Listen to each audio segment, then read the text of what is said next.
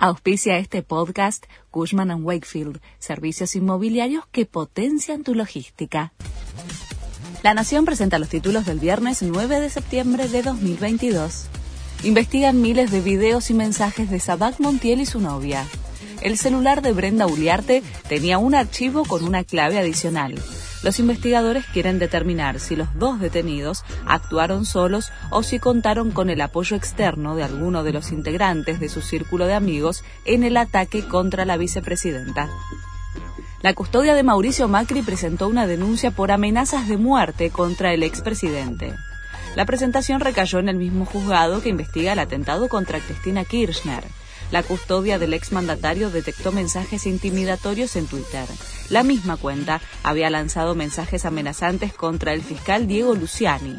La denuncia se realizó el primero de septiembre, pero trascendió en las últimas horas. La inflación de agosto en la ciudad fue de 6,2%.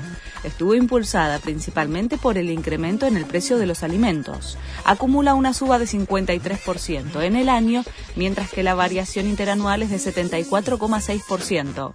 El INDEC publicará los datos nacionales del IPC de agosto el próximo miércoles. Diez días de luto en el Reino Unido por la muerte de Isabel II.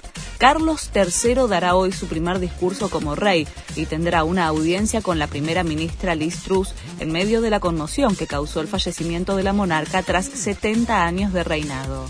La coronación del hijo de la difunta reina tendría lugar el próximo sábado, mientras que la soberana será enterrada recién una vez finalizado el periodo nacional de luto. Comenzó la fecha 18 del torneo de la liga. Independiente le ganó 3 a 0 a Aldo Civi, Argentinos superó 2 a 1 a Rosario Central y Unión venció 1 a 0 a Sarmiento. Entre hoy y mañana se jugarán 7 partidos, mientras que el plato fuerte será el domingo con el Superclásico. Este fue el resumen de Noticias de la Nación.